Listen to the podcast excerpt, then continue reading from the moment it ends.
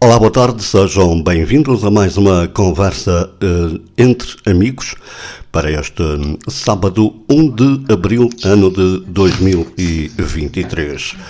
Um, e antes de irmos concretamente ao que nos trouxe aqui, e esse é sempre a conversa, antes de fazer as, as apresentações do nosso convidado, o António Marcial Hum, depois de estar ausente dois sábados por motivos pessoais, está connosco hoje de novo. Boa tarde, Marcial. Olá, Diamantino, boa tarde. É verdade, estive aí ausente, sabes como é.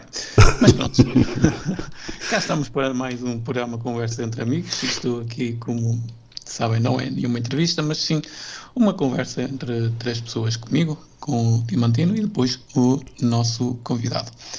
Já sabem que esta emissão também pode ser ouvida depois das 19 no nosso canal do YouTube, em arroba Onda Nacional Rádio, ou então no Spotify também pode ouvir em podcast este programa.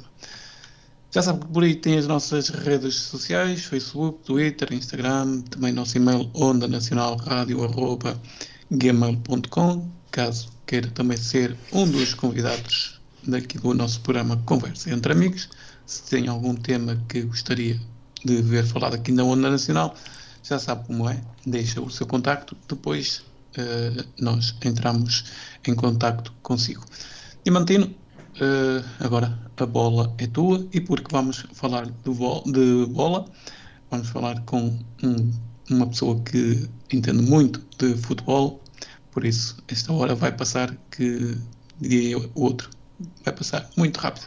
Também lembrar os nossos ouvintes que nesta noite, ou não, ia dizer mais neira, mas uh, não se esqueçam de participar então aqui no nosso programa. Diamantino, a bola agora é contigo.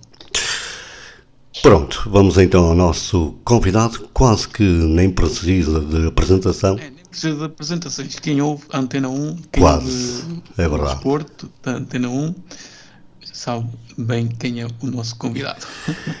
Antes de irmos concretamente ao nosso convidado, para já agradecer-lhe o facto de ter aceitado o nosso convite prontamente, mesmo sabendo que uma rádio na web não tem de facto a mesma expansão que uma rádio no FM, ou agora quase nem existe onda média, mas uh, no FM, mesmo, mesmo assim, mesmo sabendo tudo isso, uh, prontamente se uh, prestou uh, conversar connosco uh, sem qualquer problema.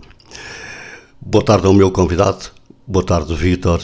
Peço-lhe uma pequena biografia sua e um, mais uma vez, muito obrigado por ter aceitado o meu convite. Boa tarde, Vítor Martins, claro, boa esqueci. Tarde. boa tarde, Diamantino, boa tarde, boa tarde, Marcial, boa tarde também a todos os vossos ouvintes.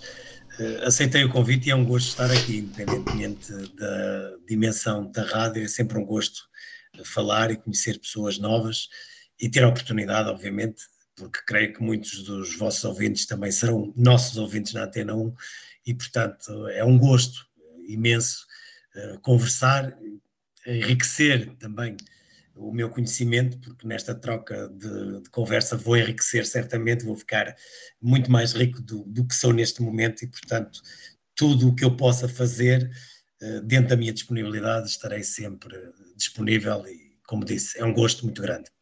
Uh, agora, feito este parênteses, a minha biografia. Bem, eu sou conhecido, como vocês referiram, uh, pelo futebol, mas o futebol não é, ou a rádio, o comentário não é a minha profissão principal, faço por paixão, mas uh, eu sou geógrafo de, de, formação, docente de profissão, embora a minha, a minha área da geografia tenha duas, dois caminhos a percorrer. Fiz o curso primeiro de, de licenciatura em ensino e depois uh, a licenciatura em, geografia propriamente dita, com a especialização em ordenamento do território. E uh, a rádio fez sempre parte da minha vida desde adolescente, nas tais rádios locais que existiram e que explodiram, sobretudo na década de 80, ainda muito jovem, comecei a fazer rádio e, curiosamente, um dos programas que eu fazia era de desporto. na altura já, já jogava futebol e, portanto, iniciei-me na rádio ainda de uma forma muito amadora e, e depois a vida levou-me para outros caminhos, desliguei-me completamente da rádio, inclusivamente também depois por, por questões de, físicas, de lesões, também me desliguei do futebol, até que surgiu o convite eh, na Madeira para, para ser comentador de futebol eh, na Antena Madeira, foi aí que eu comecei. Comecei logo por fazer, curiosamente, a Primeira Liga, porque fazia os relatos, todos os relatos de, das equipas da Madeira, o Nacional e o Marítimo, que na altura militavam na Primeira Liga, e aceitei esse desafio, ainda embora um bocadinho renitente, porque não me via a fazer algo que nunca tinha feito e, portanto, tinha um bocado de receio. Não receio de falar de futebol, porque isso não, não tinha medo, porque sabia que podia acrescentar algo nesse aspecto. E depois fui fazendo o meu caminho dentro da Antena Madeira até uh, determinada altura uh, o coordenador de desporto da Antena 1, uh, Alexandre Afonso, que já não está na Antena 1, acabou por me desafiar também para fazer os comentários a nível nacional, acompanhando como é óbvio, aquilo que nós acompanhamos são os três grandes no campeonato nacional e todas as equipas na, nas, ligas, nas ligas europeias. Uh, obviamente que há aqui também um homem que eu não posso deixar de, falar, porque foi um de, dos que insistiu muito para que eu pudesse subir de nível da Antena Madeira para a Antena Nacional, que, que foi o Fernando Eurico, uh, que viu de facto em mim as qualidades essenciais para poder estar num patamar superior depois o caminho foi, foi-se fazendo, foi -se, o caminho faz-se caminhando e de facto eu fui fazendo o meu caminho na rádio. Uh, um ano depois de estar na rádio, ainda só na Antena Madeira, fui convidado para participar num programa na RTP Madeira. Uh, esse programa foi realizado até janeiro deste ano, quando recebi o convite da Sport TV e tive que abdicar da, da RTP Madeira e, neste momento vou acumulando o meu comentário desportivo com a Antena 1 eh, Nacional e eh, a Sport TV. Hum. No fundo é um bocadinho esta, esta é a minha biografia. Hum. Ó oh, Vitor. A nível pessoal, não sei se queres entrar por aí. Vamos uh, entrar, vamos entrar já. Pronto. Já vamos entrar. Ó oh, Vitor, hum, vamos correr o risco de ter de ficar sem equipas nas ilhas ou, ou nem tanto assim? Creio que sim, creio que vamos eh, ficar sem equipas nas ilhas. A, a situação de, do Santa Clara e do Marítimo, eh, tendo em conta aquilo que é o rendimento das duas equipas e o seu calendário, eh, creio que, porventura, pelo menos uma delas cairá de forma direta eh, e creio que isto, obviamente não tendo uma bola de cristal, mas por aquilo que me dá eh, a perceber das minhas observações, é que o Santa Clara eh, cairá de forma direta na segunda liga e o Marítimo pode ainda almejar provavelmente chegar a um play-off. Penso que mais do que isso será extremamente difícil. E a oh, história Victor. recente. Sim, sim, Marcelo. Ó oh, Vitor, mas uh, o Marítimo até é uma equipa que assim, não costuma andar no topo da tabela, mas costuma até andar e nos lugares mais ou menos tem safado. O que é que aconteceu este ano, sendo o Vitor, estando o Vitor a viver na Madeira, o que é que se está a passar com o Marítimo? É o plantel, é os jogadores, é a direção? Como é que o Vitor, como comentador desportivo, vê a situação do Marítimo? É, é uma mescla disso tudo, mas deixa-me então começar pelo início. O Marítimo é de facto a quinta equipa em Portugal com maior longevidade na Primeira Liga. Exatamente. Seguir aos três crónicos grandes e ao Sporting Clube Braga é aquela que está há mais tempo, há 38 anos consecutivos na Primeira Liga.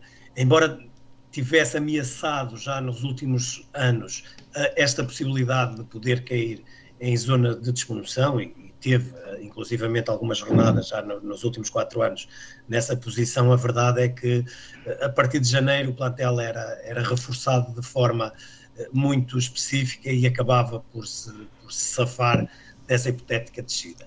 Este ano, de facto, as coisas não têm corrido bem. E quando eu digo que é uma mescla de tudo aquilo que me acabaste de perguntar, a verdade é que a responsabilidade tem que ser dividida por todos e desde logo a instabilidade que foi criada, não só no início desta época, mas já no final da anterior, e os resultados no final da época anterior já davam indicações preocupantes para aquilo que poderia ser esta época, a verdade é que a instabilidade, a, a ruptura que houve entre a direção do clube e a SAD, que tinha sido nomeada pelo clube, acabou por passar para o plantel e para o balneário. Uh, portanto, há, houve situações logo no início da época, se, se bem se recordam, o Marítimo teve oito jornadas consecutivas no início sem vencer, isso praticamente dita em situações normais a descida de um clube, contudo, para a felicidade do Marítimo, Passos Ferreira e Santa Clara acabaram também por, por claudicar muito no, no campeonato e não conseguir eh, uma, uma sequência ou um microciclo de vitórias e, portanto, andaram ali sempre a alternar entre vitórias, eh, derrotas e empates, que não permitiram também que as duas saltassem na tabela classificativa e isso é que só permite que o Marítimo em 2 esteja a sobreviver e com a possibilidade de, de manter-se, mas estava a dizer que eh, recordo-me perfeitamente no final do jogo frente ao Sporting Clube Braga, em Braga, que o Marítimo foi derrotado de forma contundente e o, o presidente de, da direção do Marítimo veio fazer críticas muito severas ao plantel, eh, à SAD e à estrutura técnica, criando logo ali uma ruptura muito grande, ou maior do que aquela que já, já havia entre a direção e a SAD, e depois, inclusivamente, com, com, o próprio plantel e com o treinador, que na altura era Vasco Seabra, e depois, curiosamente, a equipa, em vez de, de respirar um bom ar e as coisas serenarem, antes de um jogo importante, na altura, contra um adversário direto, contra o, Santa Clara, nos Açores, Uh, nesse mesmo dia de manhã, antes do jogo, sai uma convocatória da, da direção para destituir a SAD. E, portanto, isso também acabou por uh, uh, acelerar um bocadinho o processo da instabilidade que acontece no clube. É verdade que o plantel também tem culpa, e os treinadores, os três, obviamente que também têm a sua cota à parte. Infelizmente, a SAD anterior, que foi muito acusada no início da época, contratou alguns jogadores, alguns deles já sabia que vinham lesionados, outros acabaram-se por lesionar e, e Vasco Seabra, por exemplo, nunca contou com o plantel na, na, sua totalidade. E, portanto, andou ali muitas das vezes a caçar com um gato que não tinha cão. Eh, depois, penso que a opção uh, de João Henriques foi uma opção completamente falhada, eu não, não falo agora, falei na, na, altura, achava que não era o treinador indicado para salvar o Marítimo, mesmo assim foi a escolha eh, da direção, não da SAD, porque já, já, já havia ruptura, embora a SAD fosse, fosse quem mandasse, mas havia essa ruptura e, portanto, a SAD acabou por entregar essas decisões à direção.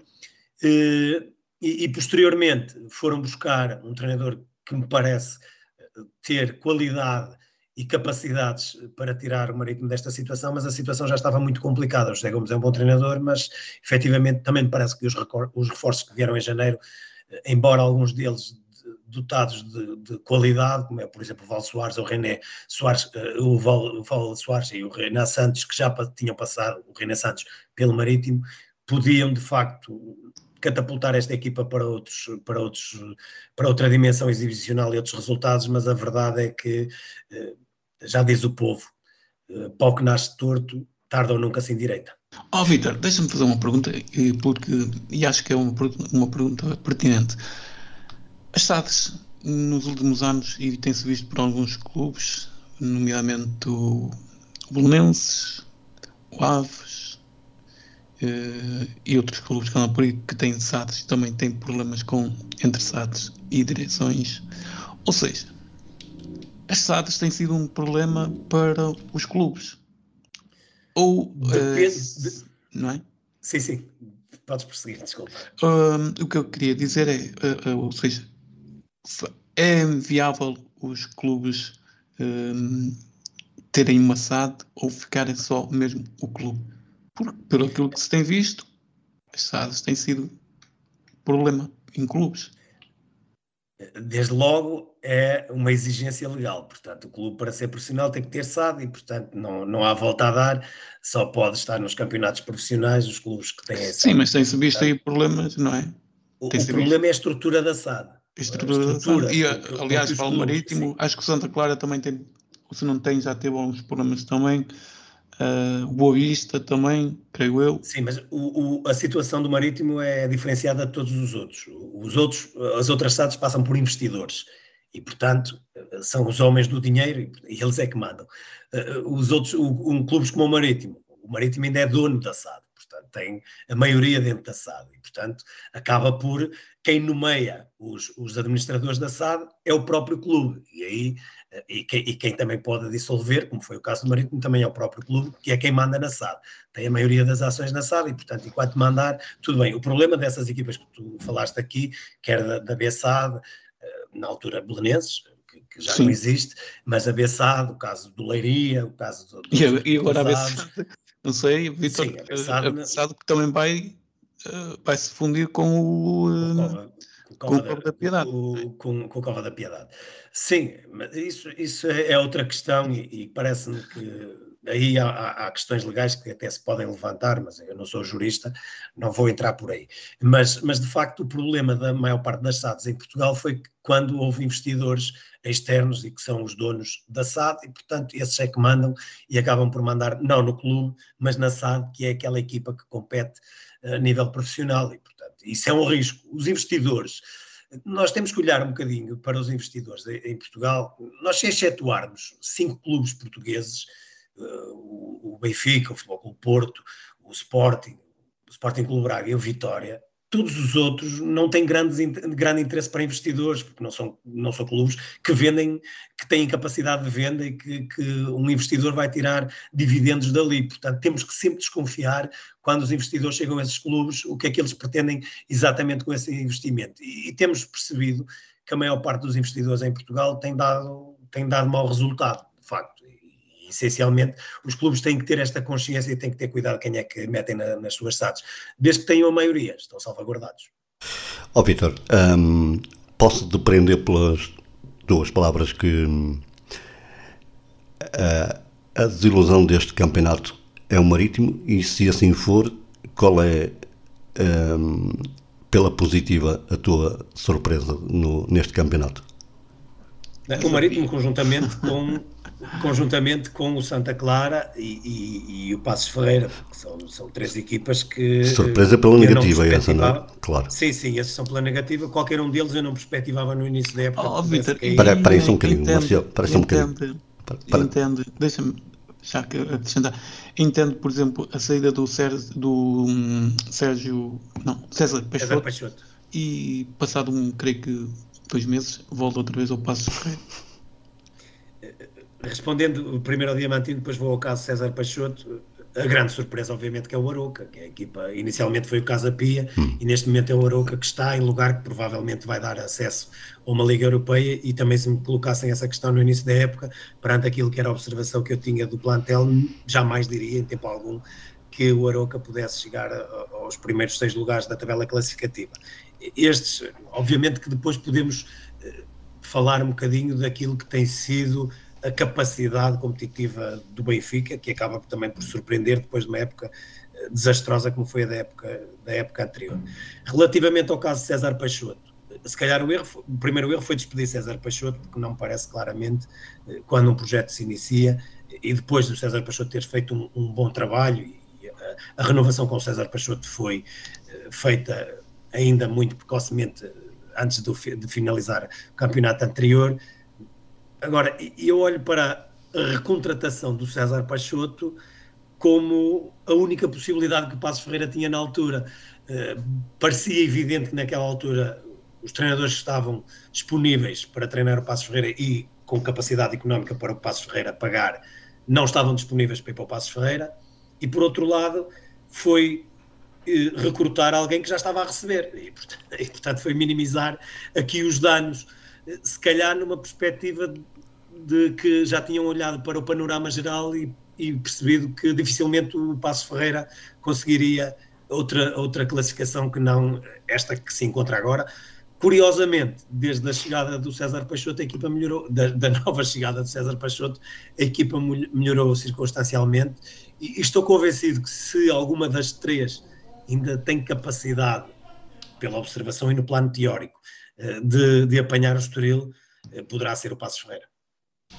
Vitor, um, vamos. Uh, tenho uma, aqui uma questão para lhe colocar.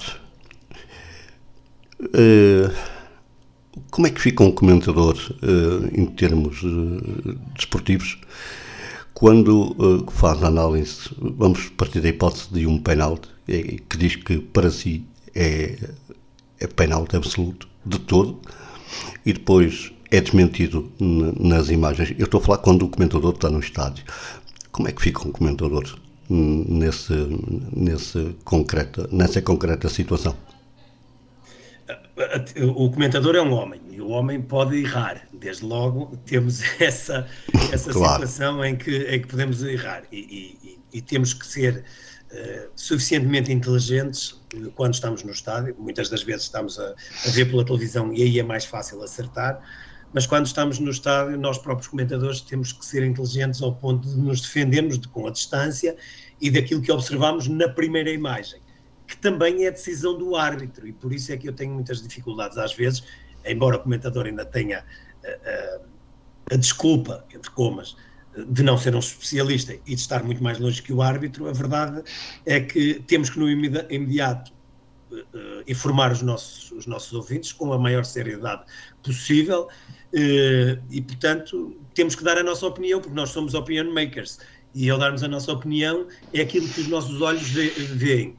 É evidente que eu posso posteriormente ver as imagens e uh, dizer que errei redondamente, já me aconteceu várias vezes, uhum. acontece, uh, e temos, não temos depois, se calhar, a possibilidade de, na mesma hora, junto dos nossos ouvintes, pedir desculpa pelo erro, mas os nossos ouvintes perceberão, pelo menos os mais sensatos, que vendo uma imagem, estando no estádio, estando longe do lance, vendo a imagem, é aquela imagem que acabamos por ver e dizemos, obviamente, a nossa opinião. E eu acho que é melhor darmos opinião do que ficar calado, porque isso, isso, isso é pior. Duas perguntas numa só. Não, não acertar. Duas Sim. perguntas numa só. Já te conectaram com algum clube e isso incomoda-te? Olha, felizmente Diamantino já me conectaram com os três grandes, o que é bom sinal. já fui acusado de ser do Futebol Porto, já fui acusado de ser de Sporting e já fui acusado de ser do Benfica. Enquanto assim for, estou satisfeito. Pronto, Portanto, nem mais. Mas isso, isso incomoda-te ou não? É, na verdade, não, não me incomoda minimamente. Sei perfeitamente no país que estou sei perfeitamente o tipo de pessoas que nos conectam com isso. Sabes que as pessoas atrás do teclado são perfeitos heróis. Claro. Quando não tenho, eu, quando, claro. eu quando não tenho que dar opinião, é muito mais fácil. Uhum. é óbvio. E, enquanto as pessoas entenderem, eh, e não são todas, felizmente, e, e, felizmente eh, na Antena 1 cada vez me percebo mais que temos menos gente assim a ouvir-nos, ou pelo menos que vão escrever disparates sobretudo nas redes sociais, que, que, parece que tem muitas coisas positivas, mas também tem muitas coisas negativas. Eu já ponderei muitas vezes em deixar as redes sociais, que acho que era muito mais saudável se as deixasse. Eu também, por acaso. Mas, uh, agora, é uma evidência que eu, eu, não fico minimamente chateado, porque eu percebo que as pessoas conseguem ver mal em tudo. E, portanto, nós, quando fazemos um determinado tipo de comentário, é porque somos do clube contrário ou eu, se estiver a fazer um jogo do Porto e, e estiver a fazer um comentário desfavorável ao Futebol o Porto, vou-me conectar com o Benfica ou, ou, com o Sporting, ou inclusivamente, ou, ou inclusivamente com o clube que está a jogar frente ao Porto. Se fizer o mesmo para o Benfica, é exatamente ao contrário. Vou dizer que eu sou sportinguista ou portista, ou sou do clube que está a jogar frente ao Benfica, e o Sporting é exatamente a mesma coisa. Portanto, os, os ouvintes dos clubes, não do futebol, dos clubes, querem ouvir coisas boas sobre os seus clubes. E, portanto, tudo aquilo que nós dissermos que vá contra a ideologia deles e contra a, a, a, opinião deles, já estamos a ser coniventes com outro clube qualquer. Portanto, eu como tenho a consciência muito tranquila, não sigo nenhuma cartilha, nunca fui pressionado por nenhum clube a nível nacional ou mundial a dizer o que quer que seja, estou completamente à vontade. A maior parte dos nossos ouvintes e dos, dos telespectadores subscritores da Sport TV não, não, não entram muito por aí, mas já fui acusado, como é óbvio. Fui acusado sempre no mesmo sítio, nas redes sociais, que é onde, onde é fácil uhum. o botar abaixo. Agora, essas pessoas, se calhar, têm mais qualidade que eu não sei porque é que nunca foram convidadas para, para absolutamente nada. Atrás do teclado, Diamantino e Marcial e, e, os vossos ouvintes, é só heróis. Há muitos heróis, de facto. Eu, eu um, ouvi-te no final do jogo do uh, Braga Futebol Clube Porto. Ouvimos todos um, as declarações de Sérgio Conceição. Hoje, Pinto da Costa vem a responder a Sérgio Conceição. Um, duas perguntas numa só.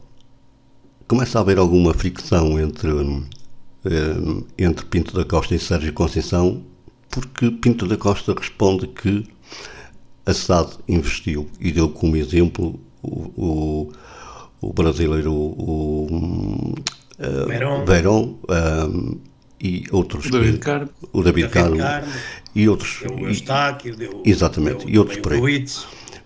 Achas que hum, começa a haver, a haver ou a existir algum mal-estar entre, entre. Hum, é que são recados para cá, são recados para lá. Um, com, eh, com a massa associativa no meio disto, sem saber para que lado se há de virar, um, uns do lado de Sérgio, outros do, do lado contrário. Uh, que, que, como é que achas que isto vai acabar? Olha, em primeiro lugar, fiquei muito surpreendido, eh, porque isto não é o modus operandi do Futebol Clube Porto. O Futebol Clube Porto já nos habituou a tratar pois, exatamente por isso, internamente. Exatamente. Portanto, não é, não é de facto, este não é o modus operandi do, do Futebol Clube Porto.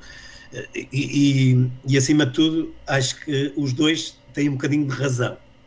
Não é aquela história do caso não há ponto de ralho, ninguém tem razão? Exatamente.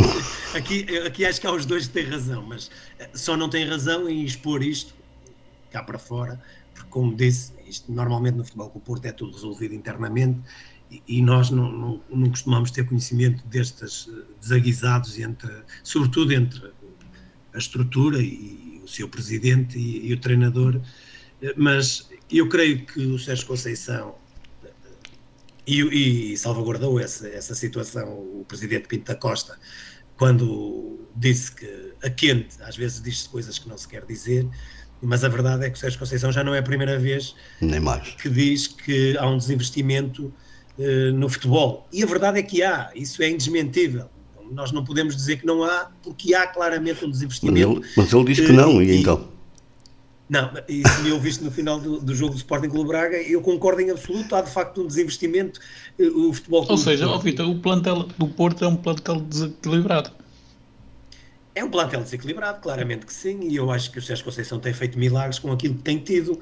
Uh, repara, o Futebol Clube Porto fez um investimento de, de, praticamente 50 milhões esta época. Os ovos são, uh, os ovos são estou... fraquinhos para fazer omeletes, é isso? Exatamente, e, e, não estou aqui a falar sequer da, da, da, renovação com o Otávio, que não me está a entrar aqui nestas contas. Claro. Mas de facto, contratou uh, o, o David Carmo por 23 milhões e não joga. Pois. Mas não joga, a culpa não é da administração mas também. Oh, Victor, perceber... será que foi uma escolha de Sérgio Conceição ou foi uma escolha de Pinto Costa e, e, sendo uma, e não sendo escolha do Sérgio, ele não joga? Marcial, pode ser, não acredito. Não acredito. Sinceramente, não acredito. É, é, realmente é um, há... um, investimento muito grande para, para, ter um jogador que nem no banco dos suplentes, não é? Mas, mas se recuarmos, Luís Dias não Sim, temos mais. Uh... E este é o modus operandi do Sérgio Conceição. Os jogadores chegam, com exceção, e a, a memória pode mostrar, estar a atraiçoar, mas com exceção do regresso de Pep, que chegou e começou logo a jogar, nos últimos anos, todas as contratações que o Futebol Clube Porto fez, jogadores com qualidade não entraram logo na equipa, tiveram que passar pelo caminho das pedras. Eh, eu julgo que o Sérgio Conceição só dá a oportunidade eh, definitiva a um jogador para ser titular no Futebol Clube Porto quando ele sentir o peso da camisola e do emblema. Enquanto não sentir e não tiver, eh, não, não sentir o que é jogar no Futebol Clube Porto, o que é ser Futebol Clube Porto, o Sérgio Conceição não o mete a jogar. Oh, Vitor, e, e, principalmente aqueles jogadores que chegam em janeiro, esses praticamente... Esses então, demoram muito mais tempo. Claro. Só na época seguinte, ou meados da época seguinte, é que começam a jogar. Aliás, o Sérgio Conceição é uh, clarinho ou dizer que não é não gosta, é detesta a janela de, de inverno. portanto, porque tem medo de perder os que são bons e aqueles que venham não se vão, pôr, não se vão impor no imediato. E, portanto, ele, até pela forma como ele tem gerido o plantel nos últimos anos, isso é uma evidência. Mas, voltando atrás e respondendo ao Diamantino, eh, acho que eh, o Sérgio Conceição tem razão, de facto. O Sérgio Conceição, dos seis anos que está no Futebol do Porto, eh, não recebeu nenhum jogador de elite, não teve reforços como teve, por exemplo, o Benfica, e a verdade é que ganhou o que ganhou. E, portanto, temos que dar mérito ao Sérgio Conceição, que tem feito inclusivamente omeletas boas com poucos ovos. Não é sem ovos, mas com poucos ovos. Por outro lado, a verdade é que o presidente Pinta Costa pode dizer que eventualmente investiu 50 milhões, mas investiu 50 milhões em David Carmo, que vem do Sporting Clube Braga e que eu acho que tem um potencial enorme, mas também não, não sei se valerá os 23 milhões. Comprou o passe de Gruitch, que é um jogador que, apesar de não ser titular, é uma boa solução comprou o Verão. Mas não renova com o Uribe, mas, com o Uribe, não é? Não tem, mas, mas o, o, o Futebol Clube Porto não renova com o Uribe porque não tem capacidade financeira para, para renovar. Pois. Não é que não queira. É evidente que se, se perguntarem ao, ao, à administração da SAD se quer renovar com o Uribe, claro que quer. Tem capacidade financeira. Vamos, vamos, vamos transferir isto uh, uh, para o Benfica. O Benfica não quer o Grimaldo? Claro que quer. Tem dinheiro? Se calhar não tem. E, portanto, se calhar vai ter que ir buscar alguém no mercado mais barato, que não seja uh, tão bom uh, como o Uribe ou como o Grimaldo, mas é a incapacidade financeira que as equipas portuguesas têm. E isso, o Futebol Clube Porto esteve, uh, ou foi alvo do fair play financeiro durante muitos anos, saiu agora, mas tem que ter algumas cautelas, senão cai lá outra vez. Ó oh, Vitor, mas portanto, só um aspecto, acho que, acho que o Vitor vai concordar comigo. O Pinto da Costa, em épocas anteriores e há longos anos, estava sempre habituado em ou seja, fazia de um jogador de, de classe mais ou menos baixa, conseguia transformar num grande jogador. E neste momento isso não está acontecendo no Futebol Clube do Porto, não é? Porque se nos olhar para épocas, não estou a dizer há 2, 3, 4 anos atrás, mas há 10 anos atrás, o Porto conseguia ir buscar jogadores uh, que ninguém conhecia, que ninguém conhecia, que ninguém conhecia e conseguia. Ninguém conhecia. Exatamente, e agora, e agora isso não está acontecendo. Não, eh, eh, podemos, podemos é, é, olhar um bocadinho para aquilo que é o scouting do, do Futebol Clube Porto, e atenção, o scouting do Futebol Clube Porto tem qualidade. E os nomes que, que, que o scouting dá por escolha à SAD, depois há a capacidade ou não de os, de os comprar, mas continuam a dar. O, o futebol português, há meia, meia dúzia, não digo, mas há uma dezena de anos, tinha capacidade para ir buscar um jogador ao Brasil que jogasse no Brasileirão, hoje não tem já não tem capacidade para ir à Argentina buscar todos Achas os jogadores. Não? Achas que não, Vitor? Não, não tem. Capacidade económica não tem. Hoje no Brasil paga-se muito mais do que a maior parte dos, dos, clubes portugueses. Eh, repara, a maior parte dos clubes portugueses que vai buscar jogadores brasileiros já não vai sequer a, a, a uma segunda divisão ou uma terceira divisão, já vai a uma quarta divisão. Eh, portanto, não há essa capacidade. Ó oh, Vitor, o Hulk ainda marca golos que se farta. Mas o Hulk, o, Hulk, o, o futebol do Porto não o trouxe de, de novo, ou porque o Hulk não quis, ou porque não teve capacidade económica para, para o trazer, porque o futebol do Porto esteve interessado no Hulk. E achas que o, o Atlético Mineiro tem mais capacidade que o Porto? Acho, acho, acho, acho muito sinceramente que neste momento paga mais que o futebol do Porto, não tenho, não tenho a menor dúvida relativamente a isso. Hum. O, o, futebol brasileiro neste momento tem uma capacidade económica de segurar alguns dos seus jogadores que, que o, o, futebol português não tem. Aliás, muito provavelmente vamos ver o, o Uribe jogar para o ano no Brasil Portanto, é porque de facto Até não porque... há dinheiro em Portugal para segurar. Para Até porque, ó Vitor, um jogador que em 3, 4 jogos uh, joga acima da média, é logo vendido, não é? Mas se não temos capacidade, não temos capacidade, não, não capacidade temos, para, temos. para segurar um jogador. E bem ou mal, porque Sim, isso hum. bem ou mal, porque depois os jogadores acabam por não receber. Alguns mercados de leste conseguem ter maior capacidade económica para ir buscar jogadores do que nós. Depois podem não lhes pagar, isso é outro assunto, e eles regressam. Mas efetivamente nós, Portugal, somos claramente barrigas de aluguer e exportadores de jogadores de futebol. Não, não temos capacidade económica para disputar uh, jogadores com alguns países da América do Sul, da Europa, nem pensar, e portanto nós, Portugal tem que eh, ter o melhor scouting do mundo para descobrir jogadores precocemente, trazê-los para Portugal, fazê-los crescer e vendê-los. Aliás, são vários os exemplos que nós tivemos assim. Ninguém esperava que o Enzo, o Enzo Fernandes ficasse muito tempo no Benfica, se calhar não tão pouco tempo, mas ninguém esperava, já sabia o Benfica.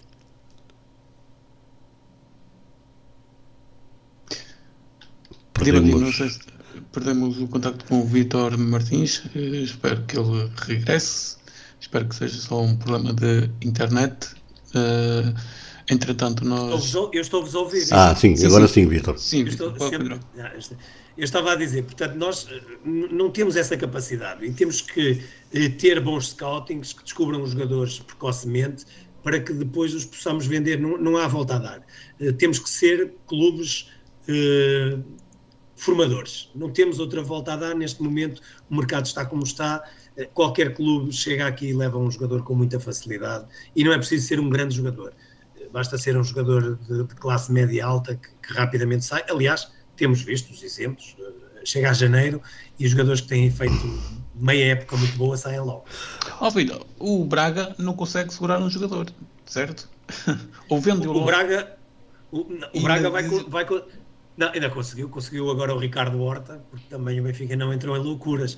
O António Salvador é um excelente negociador e, portanto, nesse aspecto, eh, só quem eh, chega ali perto dos 20 milhões ou acima deles é que leva jogadores do Sporting Clube Braga, porque caso contrário, eh, não levam. Mas, ultimamente, o Sporting Clube Braga tem feito negócios fantásticos, sobretudo com o Benfica e agora com o Futebol com o Porto, porque tem recrutado jogadores a equipas medianas, inclusivamente do futebol português, e depois consegue ter, tirar rendimento desses jogadores e vendê-los.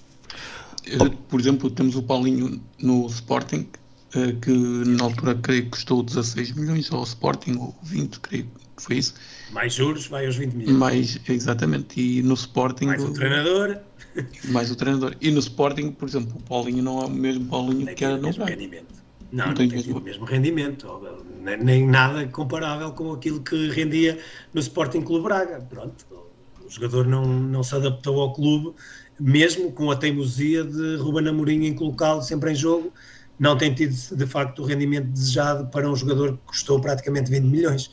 Às vezes acontece isso. Mas, mas se repararem, o, o Sporting Clube Braga vendeu o Paulinho por. Eh, era mais barato, mas depois houve ali a, falta de pagamento e agora chega quase aos 20 milhões, ou ao Sporting. Vendeu o Rafa por 17 milhões ao Benfica, vendeu agora o David Carmo por 23 milhões ao Futebol Clube Porto. Portanto, eh, tem feito pela vida, António Salvador, e não é por acaso que o Sporting, o Sporting Clube Braga estruturalmente está a crescer em Portugal e hoje, não sendo grande porque ainda não ganhou nenhum título, eh, título nacional, porque já ganhou a Taça de Portugal e a Taça da Liga, mas ainda não ganhou nenhum campeonato, mas a nível estrutural é de facto um dos grandes do futebol português e com uma estabilidade impressionante e a crescer a nível das infraestruturas. Estamos a 23 minutos do final desta emissão. Não há problema nenhum em dizer o que vou dizer, porque é realidade e dependemos sempre da disponibilidade dos nossos convidados. No dia que estamos a gravar esta emissão uh, e à hora que estamos a gravar esta emissão, um, foi uh, ou é logo após o jogo do, um, do Braga com o Futebol o Porto, ou na semana que, uh, a seguir a esse jogo. Isto insere-se na pergunta que vou fazer ao Vitor. Hum, Vitor, o campeonato já estava ou ficou esta semana entregue? Eu acho que, olhando para aquilo, nós só, podemos falar aqui no plano teórico, e sempre que falamos no plano teórico, temos uma margem de erro bastante grande, até porque a matemática diz-nos que, 10 pontos. inclusivamente, o, o Sporting pode ser campeão. Isso é o que a matemática nos diz. E, e, isso é a única uh, ciência exata que nós temos aqui no, no, futebol. O resto é tudo especulação. Uhum. Dir-te-ia que era muito difícil com oito pontos, porque o Benfica. Uh, já, já, aconteceu com sete. Já aconteceu com sete. Já sim, aconteceu com sete, mas, mas, não a, mas não a nove jornadas do fim. Ah, sim, claro, claro. Em nove jornadas do fim nunca, nunca tivemos esta, esta distância e depois um outro clube ser campeão. Mas efetivamente o Benfica já gozava deu uma almofada bastante confortável antes deste jogo com o Sporting Clube Braga. É verdade que o Benfica ainda vai receber Futebol Clube Porto, eh, Sporting e Sporting Clube Braga. Neste momento pode-se dar ao luxo de perder os três jogos que é campeão na mesma. E, e, partindo do princípio que o Sporting Clube Braga, o Futebol Clube Porto e o Sporting ganhariam os jogos todos a seguir, mas eh, sobretudo o Futebol Clube Porto, que é o que está mais próximo, mesmo que o Futebol Clube Porto ganhe estas nove finais e o Benfica perca esses três jogos, ainda fica com um ponto uh, à frente do Futebol Clube Porto. E, portanto, dir-te-ia que matematicamente é possível, no plano teórico, não, não, não creio que o Benfica uh, deixe fugir este campeonato, assim como não, já não acreditava que o deixasse fugir com, com 8 pontos. O Benfica, neste momento, uh, ao fim de 25 jornadas, tem uma derrota e dois empates. E, portanto, faltam 9. Uh, perdeu, perdeu, ninguém perde aquilo que não é dele, mas no este... plano teórico e para o futebol, para os, para os nossos ouvintes perceberem melhor, uhum. perdeu apenas 7 pontos em 25 jornadas. Claro. Não creio que perdesse 10 em 9. Este campeonato é, é do mais o mesmo, ou seja, para ti é nivelado por baixo, está assim assim, ou tirando o Benfica que está mais destacado, uh, tem sido um campeonato bem disputado?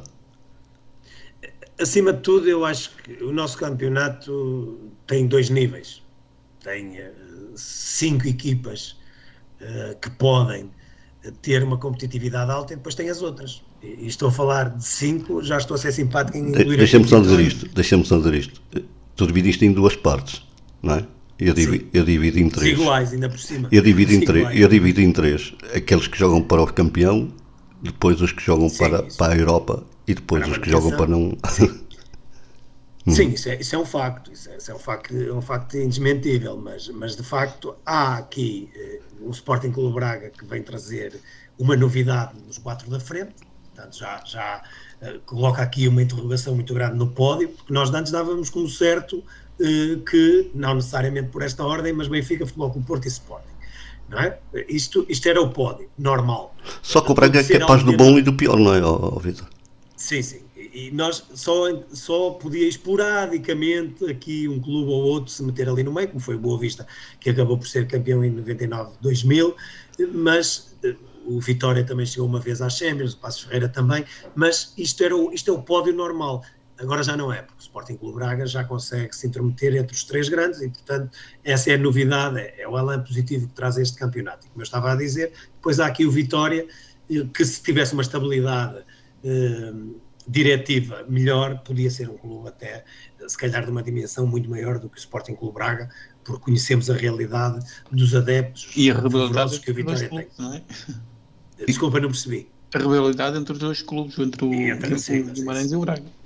Não é só entre o clube, é entre duas cidades, a rivalidade é grande.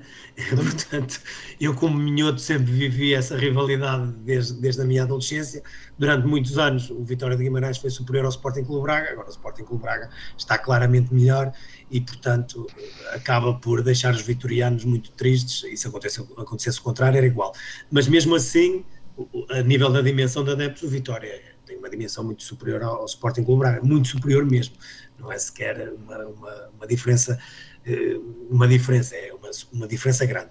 Eh, depois, temos o resto dos clubes, que, como o Diamantino disse lá, um que entre estes cinco pode ter a possibilidade de ir à Liga Europa ou à, à Conference League, e depois há os outros que andam a lutar e, e que luta de, de gigantes têm entre eles para fugir aos três lugares que dão acesso à despromoção e esses são de facto, esses trazem pouca competitividade ao, ao, campeonato. Eu acho que nós já deveríamos ter reduzido o nosso campeonato pelo menos para 16 equipas, eh, para tornar o campeonato mais competitivo.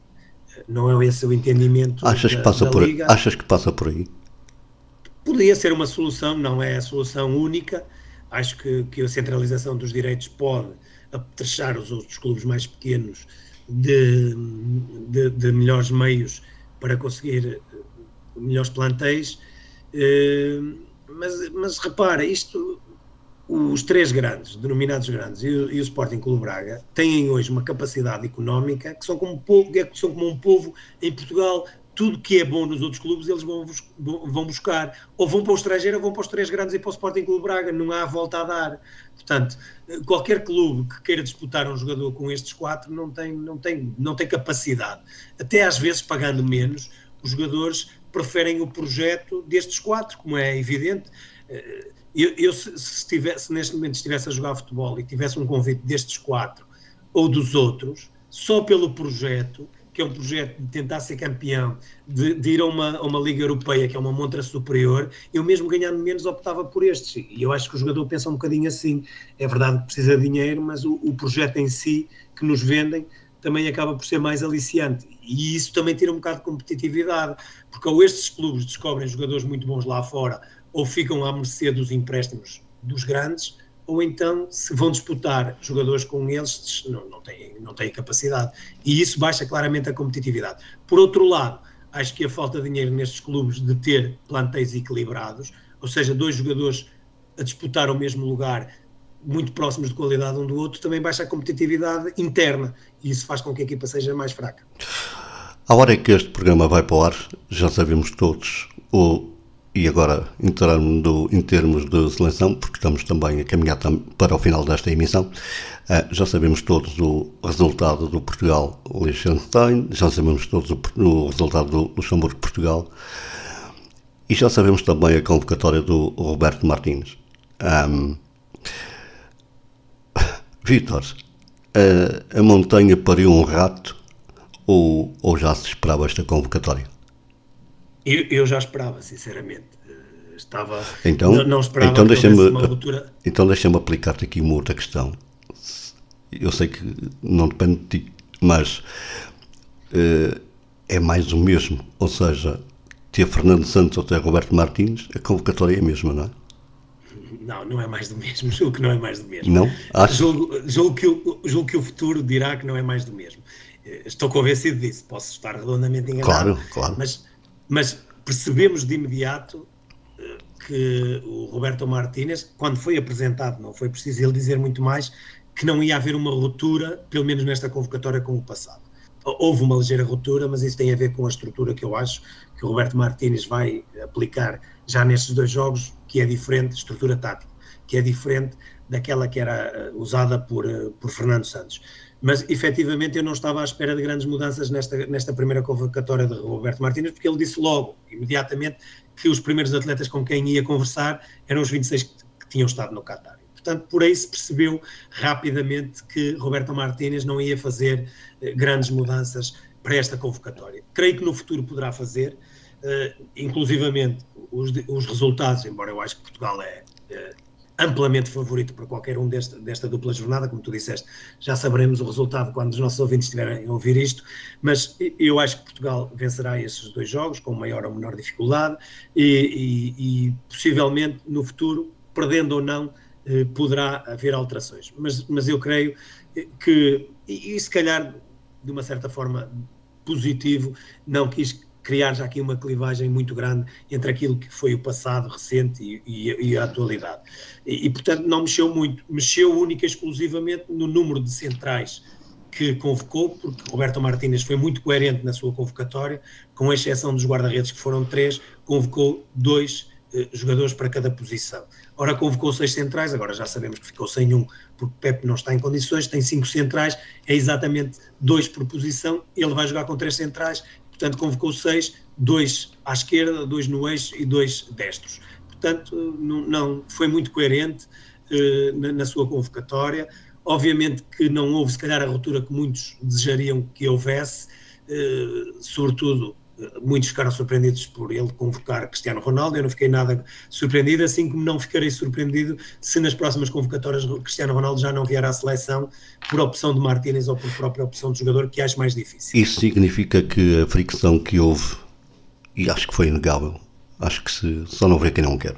Um, isso significa que a fricção que houve entre um, Fernando Santos e Ronaldo, uh, afinal, declara que está a razão. Eh, não sei, gostava de, de, saber se tivesse sido mosca para ouvir a conversa entre o Roberto Martínez e o Cristiano Ronaldo, eu responder-te a esta questão de forma mais a, afirmativa e mais assertiva. Depende muito do que é que o Roberto Martínez transmitiu a Cristiano Ronaldo e aquilo que Cristiano Ronaldo aceitou.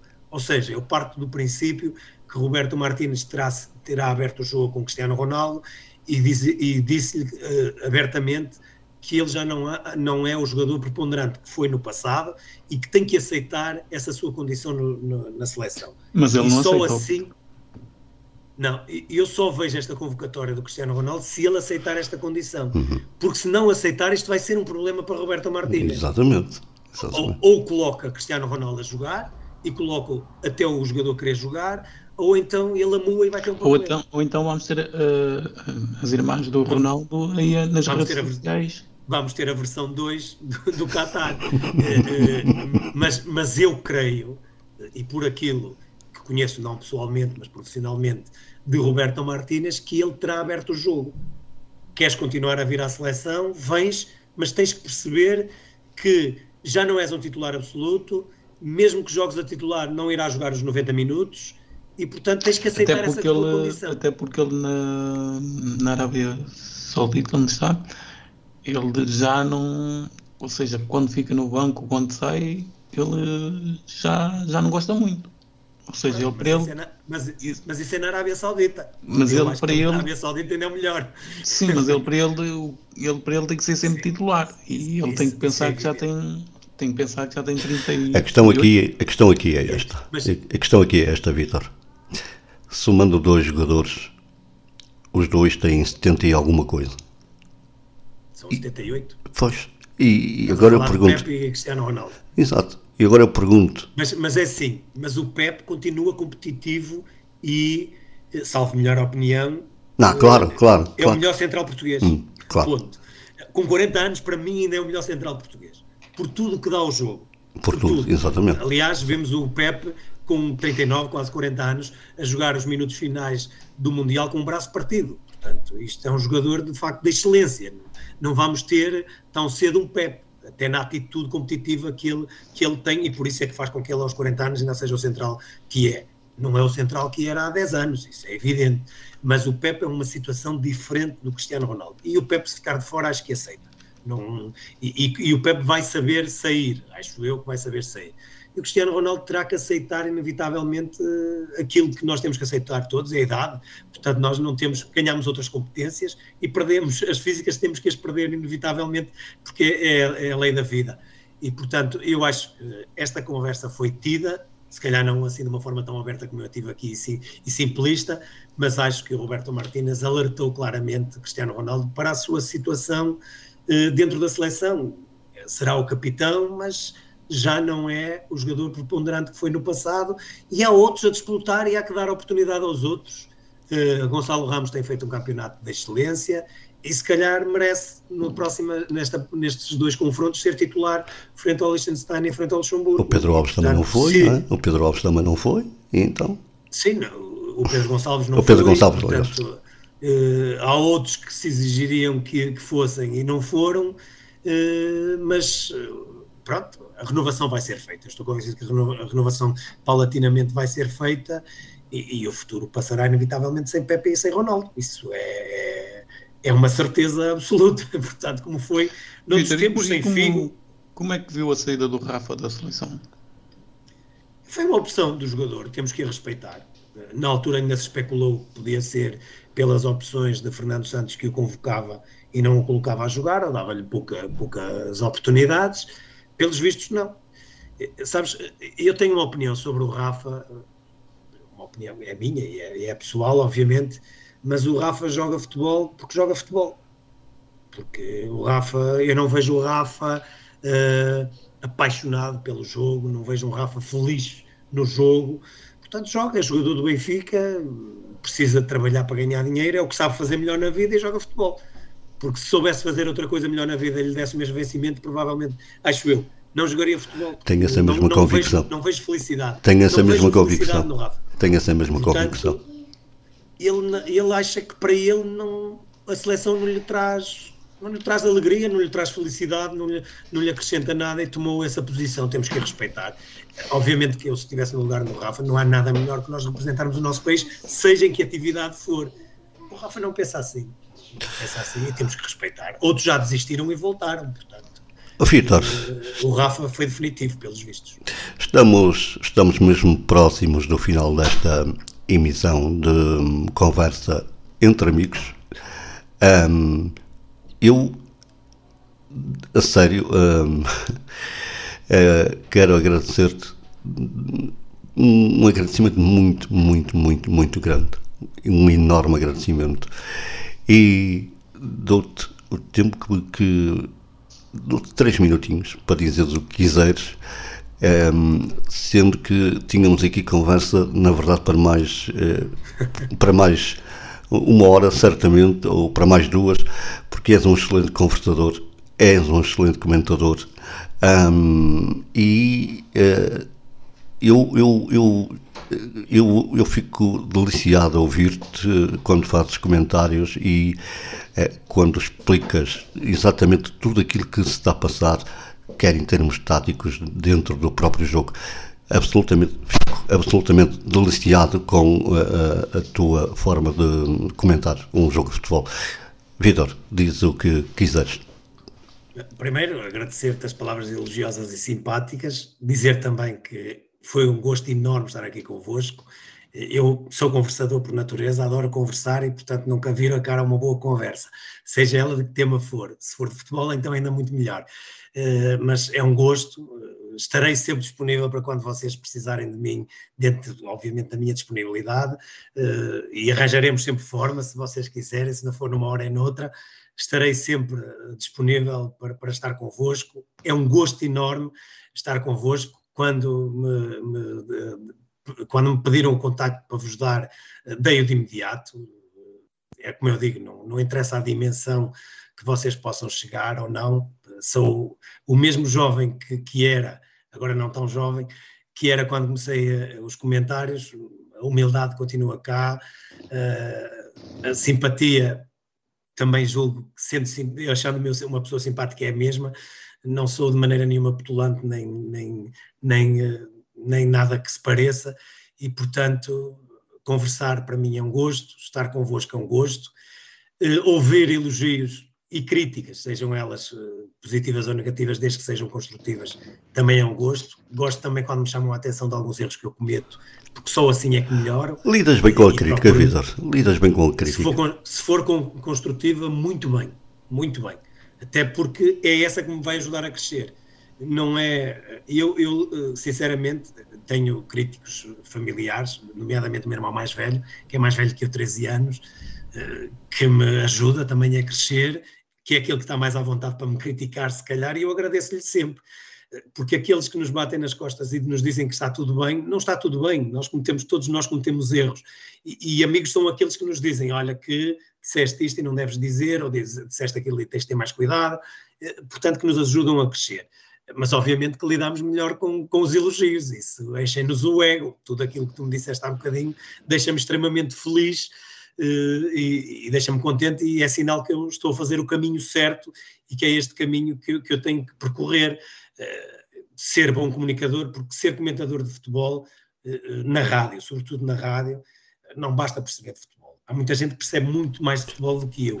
É preciso é conciliar uh, o, o, conhecimento futebolístico com a forma de comunicar. E temos que ser muito assertivos na nossa comunicação, temos que comunicar bem. Uh, felizmente eu parece que consigo conciliar as duas, fico feliz quando as pessoas me dizem que sim, quando as pessoas que estão à frente dos cargos e que têm que tomar as decisões optam pelos meus comentários, deixa-me extremamente feliz, agradecido eternamente a quem aposta em mim, eh, grato.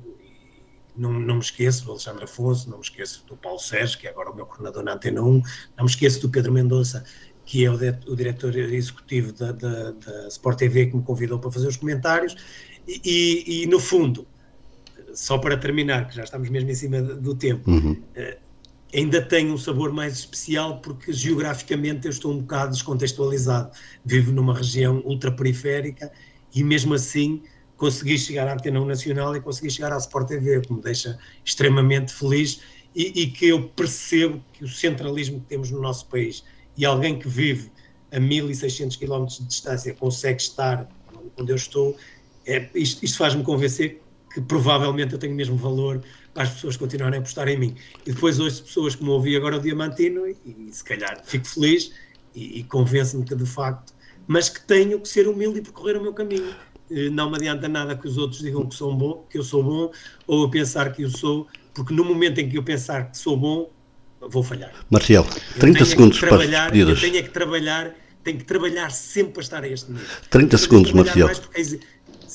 cada vez vou, tenho que ser mais exigente comigo próprio, porque é para trabalhar melhor. Marcial, 30 segundos. Despeço-me então dos nossos ouvintes, despeço-me também do Vítor Martins, agradecer o, o nosso convite por ter vindo cá e quanto a nós, Diamantino, dois oito dias, estamos aqui neste mesmo espaço, 18, 19, aqui na Onda Nacional. Até para a semana. Um grande abraço. Fiquem bem. Façam o favor de serem felizes.